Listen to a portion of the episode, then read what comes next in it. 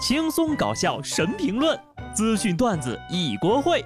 不得不说，开讲了。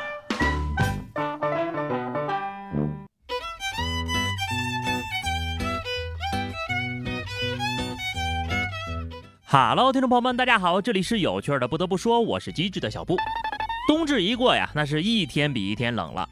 前两天我在群里说呀，我们这儿只有六度，一个东北的听众就嘲笑我。说他们那儿已经零下二十六度了，开玩笑吧你！东北室外是零下二十多度，那室内得零上二十多吧？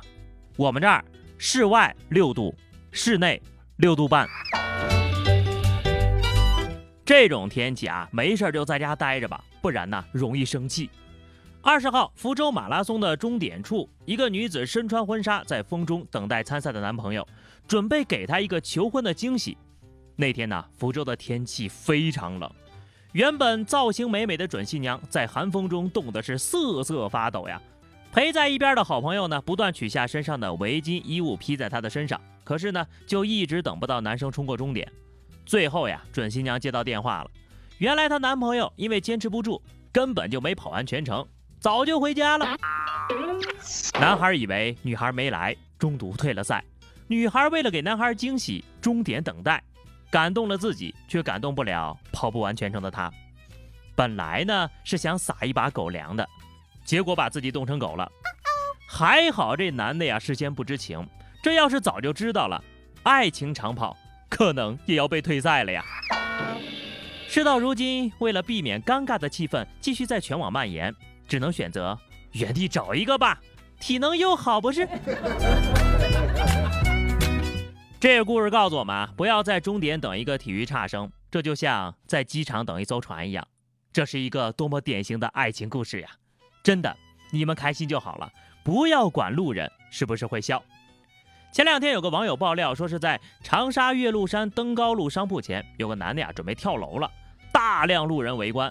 拍照的时候呢，消防队已经到达现场，现场呢还拉起了警戒线，还有保护措施。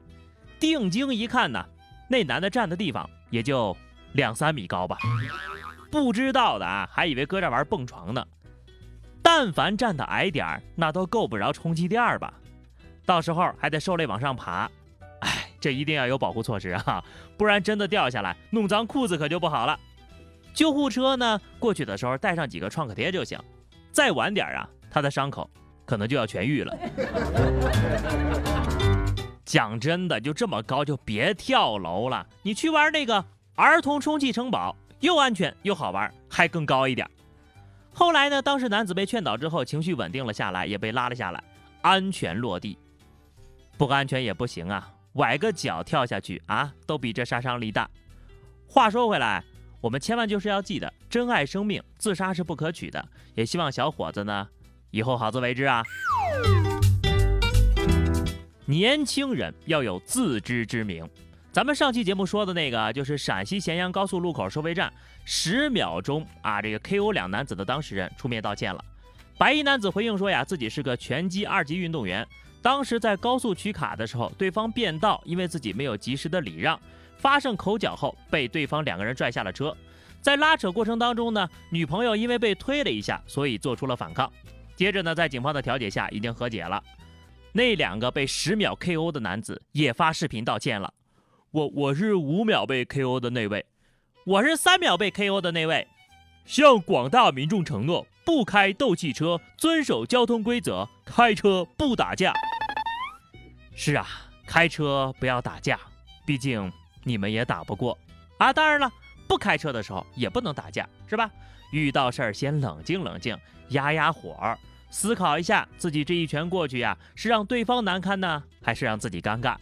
要是打不过，事后还得道个歉，多跌份儿呀。不过呢，这俩大老爷们被 KO 了，还拿出来呢，诚恳的认错，态度还是可以的。知错就改，还是好孩子啊。浙江金华一个网友爆料啊，自家孩子在蹦床上玩的时候，无故被旁边的小男孩给胖揍了。在场的四个外国小孩呢，都被他给揍了。这男孩还骂呢：“死老外，不要在我们中国的地盘滚出去！”孩子的父亲看完监控之后呢，拒绝道歉，还说小孩子打架很正常。不服，那你就去报警呀！什么鬼？打人跟国籍有关系吗？别管谁动手打人，做了不对的事儿就应该道歉。打人是肯定不对的，不道歉就更不对了啊！我发现呢，就在这个家长的心里，无论对错，谁也不希望孩子在肢体矛盾中处于弱势。但是呢，人和人之间呢要和谐，要友善，不要动手动脚的，是吧？有什么事儿坐下来好好聊聊呀。无论是哪个国籍，好人都是值得交往的。同样是父亲啊，上面说的那位就是极力护短，而下面这位啊，则是施教过严，甚至有点过分了。陕西安康一段家长逼孩子吃袜子的视频引起了关注。这视频显示呀，男子呢一直强迫自家的孩子把袜子塞进嘴里，并吼道：“老子让你把袜子甩到洗衣机里，你塞到床上。”你教育孩子还拍了视频发到网上，到底是为什么呀？有一句话我很赞同啊。小时候不把他当人，长大了便也做不了人。原生家庭对一个孩子造成了不良影响，这孩子呀可能会用一辈子去买单。虽然都说棍棒底下出孝子，但是用力过猛只会起到反作用呀。不得不说，教育孩子呢还是要关上门用心教。我也是纳了闷了，有的人呢干点啥都要直播。前段时间呢，有个网红呢就说他要在直播间里向女朋友求婚。那求婚不是俩人的事儿吗？不过呢，网红做事儿有点浮夸，也可以理解啊。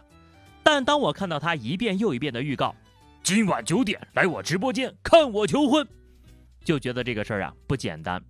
果然，九点打开了直播，这直播间里布置的红毯、气球，哎呀我去，真的不是小卖部的开业典礼吗？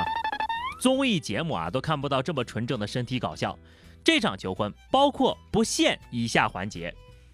伴郎伴娘走红毯摔跤了，蹦迪的、撒纸钱的，还搞什么蒙面猜新娘？要说整场最亮眼的，还得是求婚的那一刻，新郎激动地说：“我准备好了，我直接揭开你的。”哎呀，我去！欢迎我宝哥，我爱，谢谢王哥刷的火箭啊！然后求完婚呢，这两口子就直接开始卖卫生纸了。我这辈子呀都没有看过这么精彩的表演，我呢是从来没有小看过网红们的演戏能力的。即便这样，我还是被刷新了认知。我服了，有些人呢真的可以为了钱啥都能干出来，也怪不得人家能挣钱呢。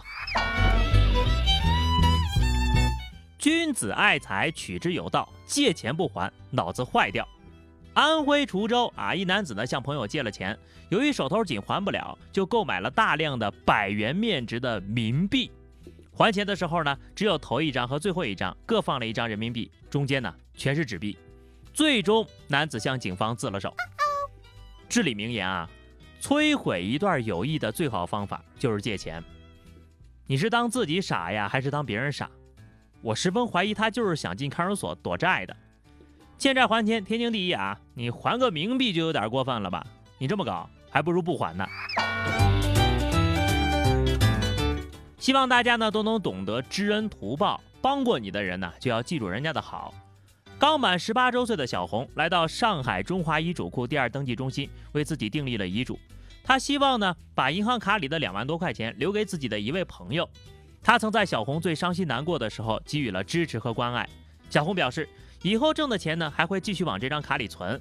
如果资产增多了，可能会重新订立遗嘱，增加遗嘱的继承人。他立遗嘱呢，不是终点，而是新起点。以后呢，也会更加认真的活着。此时此刻，一定有人看着自己身边正在干饭的舍友陷入沉思吧？不是我不给自己的朋友也整一个遗嘱，实在是我太穷了。就那种呀，摸遍全身上下也只能摸出一个。皇冠 QQ 号的那种穷，大家呢也没有必要质疑为什么小姑娘不把遗产留给父母啊？十八岁呢就成年了，也该为自己的行为负责了。只要自己想清楚这件事呢，是可以自己做选择的。好了，那么以上就是本期节目的全部内容，下期不得不说，我们不见不散，拜拜。